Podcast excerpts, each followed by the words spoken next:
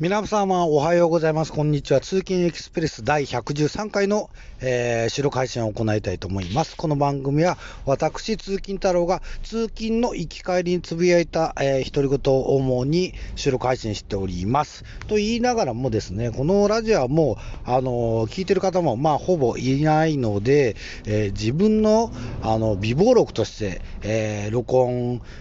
してる感じですね、最近は。うん、そうだ、あの、大切なことを忘れてましたよ。あのー、うちの会社の事務所も、えー、コロナ感染者が出ました。えー、まあ、感染者といっても、あの、ちょっと熱が出て PCR 検査を受けたら陽性だったということで、まあ、立派な感染者ですね。それで、えー、まあ、やっぱりね、最近は、あの近所の小学校とかでも、感染者出てますけども、えー、濃厚接触者にほぼほぼならないそうなんですよね。マスクしてて、そんなに長時間喋ってなければ。だから、学級閉鎖とかをしてるって話もあんまり聞かないんだけどな。だどこまで完璧に抑え込むかっていうのは、えー、徹底してる人には、人にはというか、政府の発表、マスコミの発表などは、あの、徹底してとか言うじゃないですか。飲食店でも、あの、コロナ対策が徹底されてるあの、お店では徹底してください。徹底ってどこまでが徹底なのっていうのが、はっきり言って基準がないわけですよね。あの、濃厚接触者の基準っていうのも、なんか指針があるんですか？マスクなしで15分以上、えー、喋ってたりとか、えー、なんか、そうらしいんですけど、マスクをしてても密封空間に30分以上一緒にいるですとか、なんか、そういった、あの、なんか、一応、なんかその都度その都度後出しのような気がするんですよね。なので、私の事務所では、えー、濃厚感染者1人いましたけど、あのーご飯を、お弁当を一緒に食べてる、隣で食べてる人、ただアクリル越しのに食べてる人は濃厚接触者にはならない。えー、横並びのところにアクリルはないんですが、まあその、食事してるんだから当然だと思うんですけど、えー、マスクを取ったりする機会があって食べてるんで、その方は濃厚接触者だそうです。えー、になったそうです。えー、他の、あの、周りの、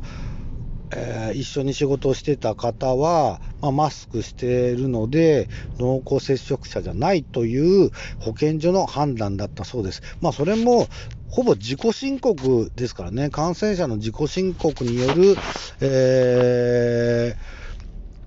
ー、なんですか、その、あの、安全、あれ、今言ったの忘れちゃった、その、保健所さんの判断。まあ、保健所さん、なんか人が足りなくて大変だっていう話してるじゃないです。ね、言ってましたけど、今どうなんでしょうね。今もう大変だと思いますよ。もうかかった人一人一人に話聞いて、その進捗なんかもね、もう主に電話だと思いますけど、そういうのを聞いたりするんですけど、ももし私が、えー、保健所の職員であったら、えー、もうもう、なんていうか、ああ、じゃあ、その人だけ濃厚接触者ですね、みたいな。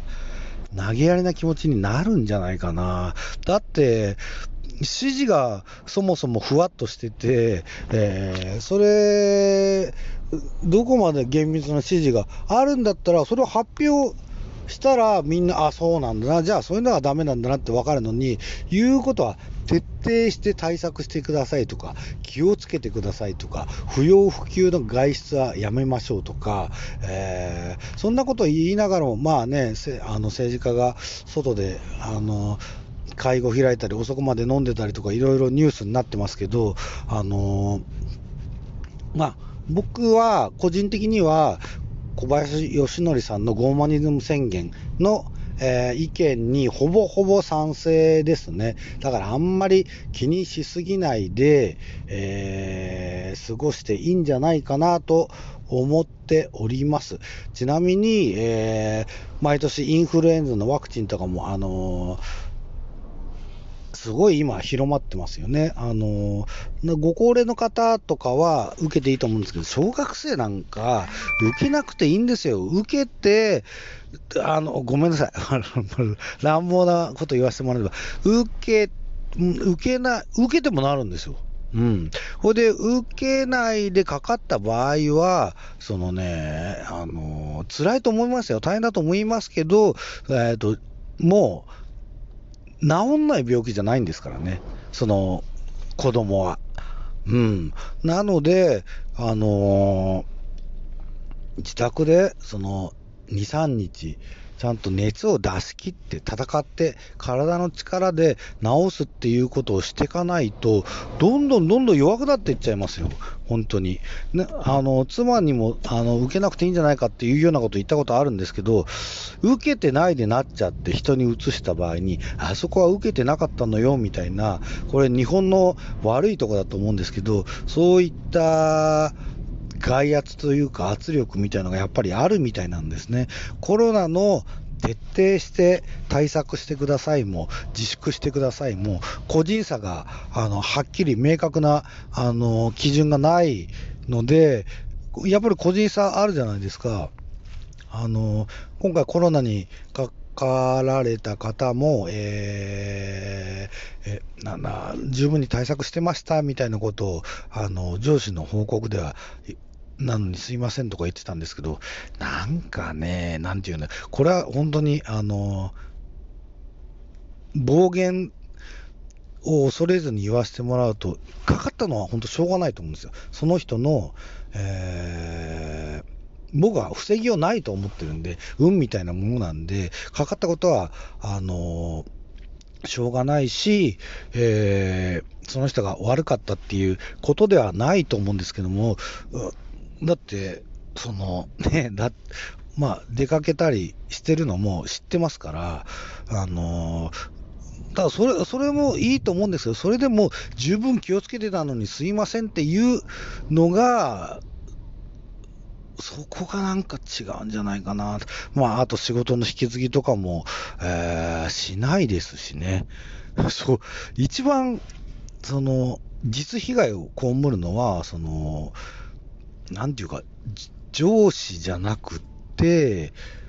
なんていうんですか、その現場の人じゃないですか。でも、だから、なんだよ、じゃない、あの、かかったことにはなんだよじゃないんですよ。ただ、その後の対応っていう方が大事なんじゃないかなと思うんだよな。それどころじゃないっていうふうに思われる方もいらっしゃると思いますけど、そんなことはないんですよ。あの、上司とかの報告みたいのは、すごい事細かにしてたりするんで、その神経を仕事の引き継ぎとかにちょっとでも傾けてくれたらなって、えー、っていう愚痴を、えー、どうでしょうかね、その今回はコロナのその職場で感染者が出たっていうことで、えー話ししております。なんか途中ね、録音が止まっちゃって、あのー、話が抜けちゃってるかもしれないんですけど、コロナにかかることは僕は悪くないと思います。あの、うん、しょうがないと思う。ある程度。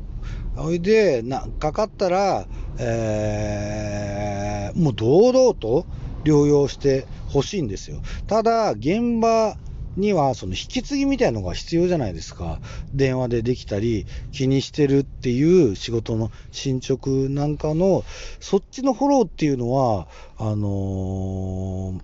できると思うんですね。上司に報告とかは、その、事細かにしてるんで、仕事、その神経をちょっと、仕事の現場の方に傾けるのが、実益的には一番、あの、有意義だと僕は思うんですよね。うーん、と思うんだけどな、その、コロナかかることは悪くない。あの、まあ、傍若無人に遊び回っててっていうんだったら、あれですけど、そういうわけじゃないじゃないですか、皆さん、ほとんどの人がね。それで、なった場合には、えー、だって基準もないですし、これやっちゃだめ、あれやっちゃだめっていうのは、漠然と8時以降に出ちゃだめ。だって、夜の仕事はどうすんだっていうことになりますよね。それは仕事だからみたいな。だからもう、すごい漠然としてるんですよ。対象誰に対してじゃなくて、なんとなく雰囲気、えー、の抑制みたいのをしてるんですよね。そういった、その、コロナの問題がいろいろ大変で、もっと切迫してる病院の医療の問題とかもあるんですが、そうじゃないところの不満、ストレスみたいので、言いたいことがある人は、あるんじゃないかなって思うんですけど、皆様、いかがでしょうかね。あのこういったことを発すること自体が、ちょっと、えー、まあ、差別を助長するみたいな、その雰囲気というか、同調圧力みたいのないですか？なんかもやもやっとする。これね、難しいけど、なんか、こういうことをちょっと、えー、視聴者が、聴取者が多いラジオだったら炎上してるかもしれないようなことを話してると思うんですけど、この不満に、うん、こんな不満をあると思いますっていうコロナの、えー、についての愚痴をちょっと言わせてもらいました。えー、皆様さようなら。